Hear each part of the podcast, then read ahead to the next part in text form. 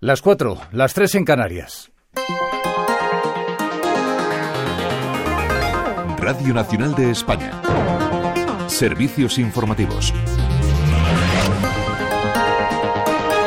Buenas tardes. Identificados todos los implicados en el ataque y violación en grupo de una turista española que viajaba con su esposo por el noreste de la India. De momento, Yolanda Iñesta son, según distintas fuentes, tres o cuatro los arrestados. Finalmente, la policía de India ha confirmado que ya son cuatro los detenidos por la violación en grupo del pasado viernes a una turista española en el estado indio de Jharkhand, en el noreste del país. Tres de ellos ya están compareciendo ante un tribunal de la localidad de Dunca, donde se produjo la agresión. El director general de la policía del Estado, Ajay Kumar, ha confirmado al diario Indian Express que ya hay cuatro personas detenidas y que los siete acusados de la violación han sido identificados y están en proceso de búsqueda y captura por un equipo de investigación especial. El centro de salud donde la mujer recibió los eh, primeros auxilios ya ha confirmado a la policía que la turista había sido violada. La Embajada de España en India, que está prestando atención consular a la turista, ha agradecido este domingo las muestras de apoyo recibidas. No cerramos aquí la página de sucesos en la Rambla de Ponén, en Tarragona. Un hombre de 35 años ha muerto este mediodía tras ser agredido por una o varias personas extremo este junto a las armas utilizadas investigado por los Mossos en Sevilla. El presunto autor del apuñalamiento mortal de un joven de 21 años ocurrido también este domingo en el barrio sevillano de Santa Clara ya ha sido detenido. Del exterior, en Haití, al menos 10 personas murieron anoche durante los ataques o el ataque de bandas armadas en la principal prisión del país. Un número indeterminado de presos habría huido durante la operación que ahonda César Díaz el caos creciente en la La agencia EFE ha constatado 10 cadáveres en los alrededores del penal en el que estaban recluidos algunos de los presos más importantes, entre ellos los colombianos involucrados en el asesinato del anterior presidente Jovenel Moïse. La cifra real puede ser superior. Algunas fuentes aseguran que la policía, que parece estar retomando el control del penal, ha recogido más cadáveres.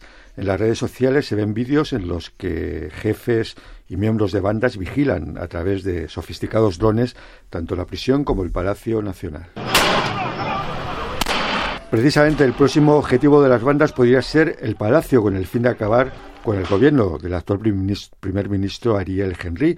Haití firmó el pasado viernes con Kenia un acuerdo bilateral para permitir el despliegue de un contingente de mil policías del país africano con el objetivo de controlar a las bandas. De vuelta a nuestro país miramos a las carreteras. Las copiosas nevadas de las últimas 24 horas han complicado la circulación en muchos puntos de la red viaria. En nuestro país hasta ahora, según informa la DGT, se circula con total normalidad en esa red principal, aunque se aconseja prudencia en 80 de sus tramos localizados en las provincias de Burgos, León, Segovia, Lugo. Y como no hay mal que por bien no venga, esa nieve, Dani Jiménez, parece concederle una segunda oportunidad invernal a algunas estaciones de esquí.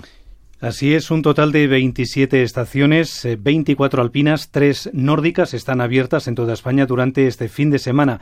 El espesor de la nieve se encuentra en los 5 centímetros como mínimo en la estación de Manzaneda o Valdezcaray y la máxima se alcanza en algunos lugares como Formigal Panticosa con unos 2 metros. José Antonio Carnicer es su director y la verdad que los últimos, la última semana, pero especialmente los últimos tres días, pues bueno, hemos recibido una cantidad de nieve realmente importante, importante, ¿no? Entonces, por lo menos sí, lo que sí que está claro que el mes de marzo nos lo hace afrontar pues, con prácticamente el 100% del dominio esquiable abierto y bueno, y la verdad que como muy, muy, muy, o sea, siendo optimistas de cara a este mes que en el Pirineo catalán, Baqueira Beret es la estación con más pistas abiertas, 78 en total. También han abierto Sierra Nevada, todas las estaciones del sistema central. Puerto de Navacerrada es la que más pistas tiene abiertas. Y en la cordillera Cantábrica, la estación con un mayor número de kilómetros esquiables es San Isidro, con un total de 11 y medio. Y en los deportes, Juan Urra, fútbol en primera y segunda división. Sí, en primera acaba de finalizar el Villarreal Granada, primer partido de hoy en la categoría, con victoria del Villarreal por cinco goles a uno. Ahora a las cuatro y cuarto, el Atlético de Madrid recibe al Real Betis en el Metropolitano. En segunda acaba de finalizar el Andorra Real Valladolid 2 a 1, victoria del Andorra. Y en menos de 15 minutos, a las cuatro y cuarto, el Tenerife recibe al Mirandés. Más información en esta sintonía y en rtv.es.